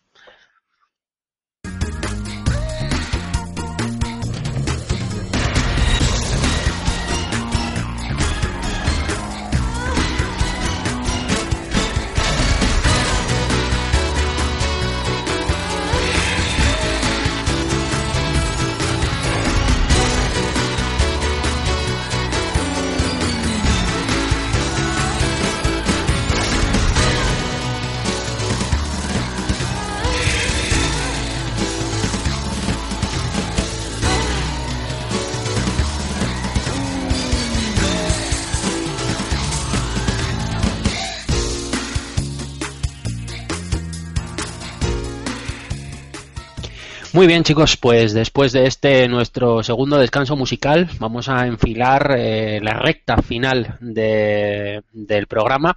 Eh, vamos a hacer un aporte rápido en, en el apartado de a qué estamos jugando, eh, puesto que, bueno, parece ser que no hemos, esta no ha sido una semana muy, muy ociosa a todos los, los términos. Y lo dicho, eh, chicos, no sé, ¿qué habéis estado jugando esta semana? Decirme, contarme. Venga, Marc, dale, que sé que estás ahí con puntos suspensivos. no, yo, yo solo he jugado a Street Fighter V. Es que, o sea, ha sido una semana jugona, sí, está claro, pero no, lo que no ha sido una semana de mucha variedad jugable. Eso sí. Yo le he estado dando, le he estado dando mucha caña a Street Fighter V, he estado viendo vídeos, he estado jugando online, he estado eh, aprendiendo, aprendiendo cositas, eh, sigo con el mismo personaje, sigo con Kami, no voy a cambiar nunca. Te odio. Y por cierto, le he estado que mm, estuve comentando la semana pasada cuando, cuando hicimos la, los comentarios de la review y demás que mm, conseguías eh, mm, pocos eh, eh, puntos de match points por eh, fight money, perdón, eh, por, combate, pero se me ha ocurrido meter, me he metido ya al modo al modo offline a hacerlas, ya que me tarda tanto en encontrar partida, hacer lo- los survival, eh, hacer los las modo historia y, he conseguido una burrada en, en- en- en muy poco tiempo, o sea, tengo para comprarme el personaje de marzo y para meterme en la tienda y pillar algún que otro algún par de trajes, o sea, eh, que, que si siguen con con, con esto y nos ponen eh, nuevos desafíos y demás con lo que premiarnos de manera tan gratuita con, con, con Find Money, yo creo que conseguir los personajes va a ser va a estar cantado. Eh, Raúl, Bueno, pues eh, a ver, yo mm, he retomado la estética zombie y me he puesto a jugar al Daylight, que es un, un juego que tenía pendiente, me han hablado muy bien de él.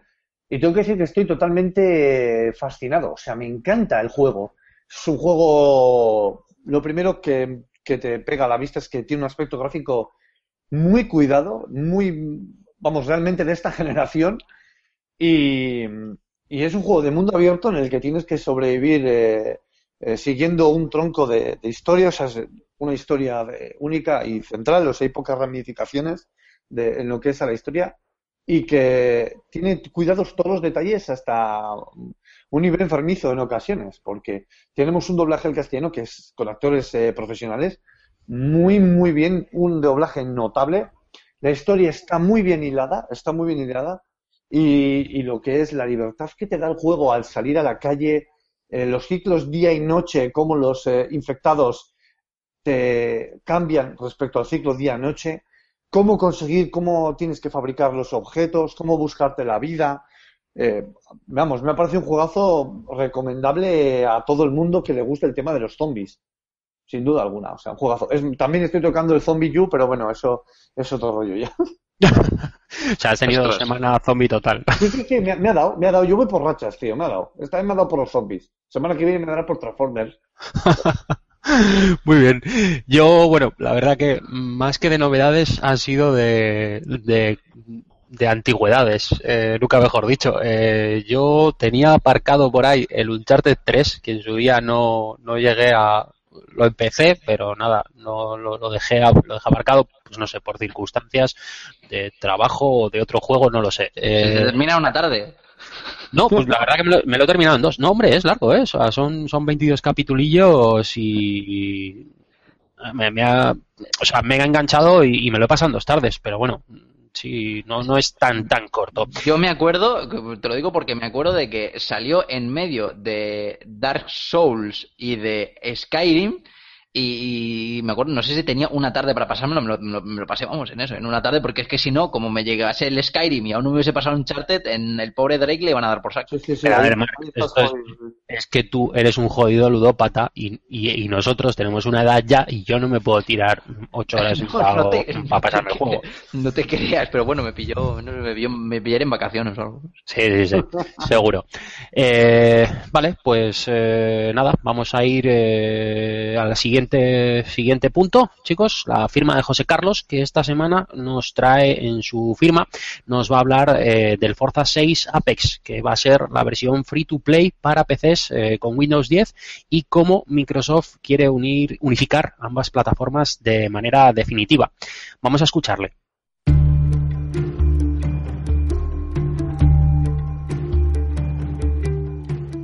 Fable Legends, Killer Instinct, Gears of War y Ultimate Edition, Sea of Thieves, Halo Wars 2, Recore, Quantum Break y ahora Forza Motorsport 6.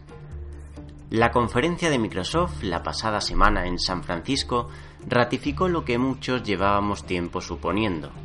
Si Xbox One es incapaz de alcanzar en ventas a su más directa competidora, mejor vincularla inexorablemente al infinito parque de compatibles regido por los sistemas operativos de Microsoft. Los de Redmond quieren recuperar su estrategia de captación para con los jugadores de PC Windows 10 mediante. Cierto que su tienda digital tiene poco o nada que hacer frente a Steam, pero la comunidad Xboxer ha abrazado de buena gana esa Xbox App, gracias a opciones como el juego cruzado. Se acabó el hablar de exclusivas como tales.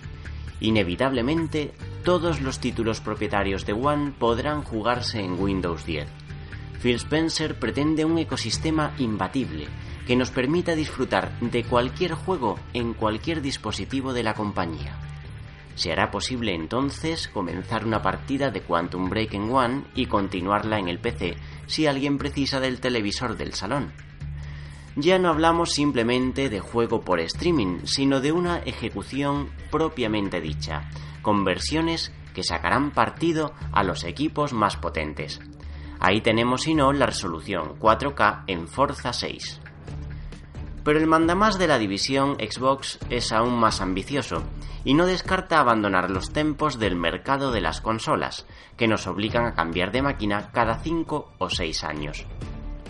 ¿Y si Xbox One recibiese actualizaciones de hardware que le permitiesen ejecutar juegos más potentes sin necesidad de echar por tierra su catálogo anterior? Es solo una idea, pero lo suficientemente atractiva como para preguntarnos si la brecha entre máquinas dedicadas y ordenadores no estará estrechándose a pasos agigantados. ¿Recordáis los días en que nos quejábamos porque Xbox incluía disco duro? ¿Por la proliferación del formato digital y la obligatoriedad de instalar dichas descargas? Pues sí, mejor nunca digamos de este agua no beberé.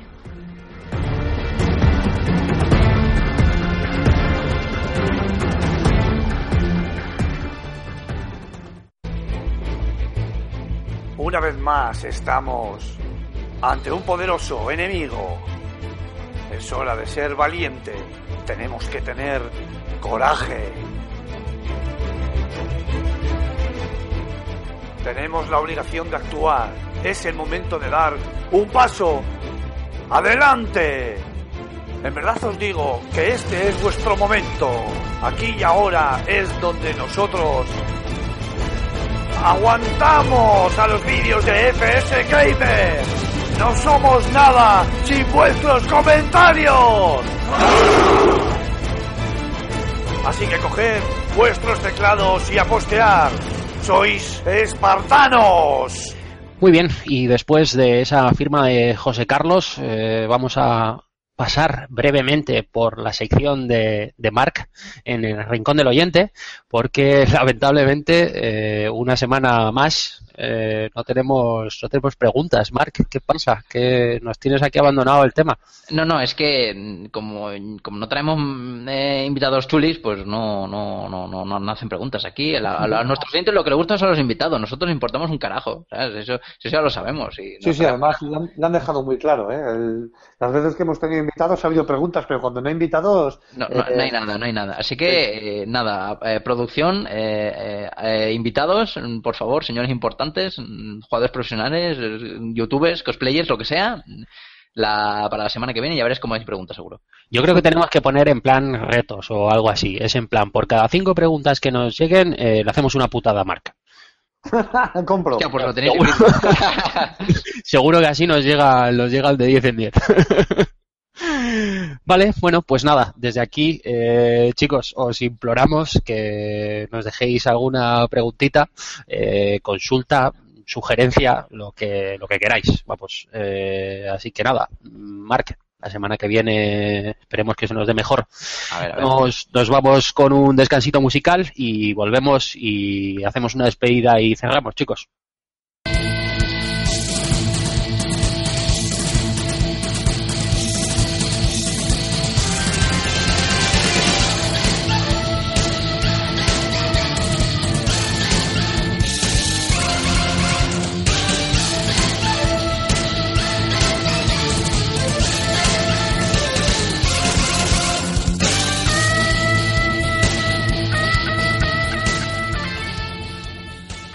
Muy bien, chicos, eh, pues eh, después de esta última pausa musical, eh, el programa de hoy está dando los últimos coletazos. Creo que ha sido un gran programa completo con ese foro barra debate de Beaten Ups, eh, un repasito a una de las grandes sagas de Naughty Dog, como es Uncharted, y como de costumbre la firma de José Carlos Castillo, solo nos ha faltado, para haber tenido un programa 100% redondo, pues un poquito de vuestra colaboración, dejándonos vuestras preguntas o sugerencias en el rincón del oyente, ya que como dice Raúl, no somos nada sin vuestros comentarios y sin ellos, pues al final le tendremos que bajar el sueldo a Mark.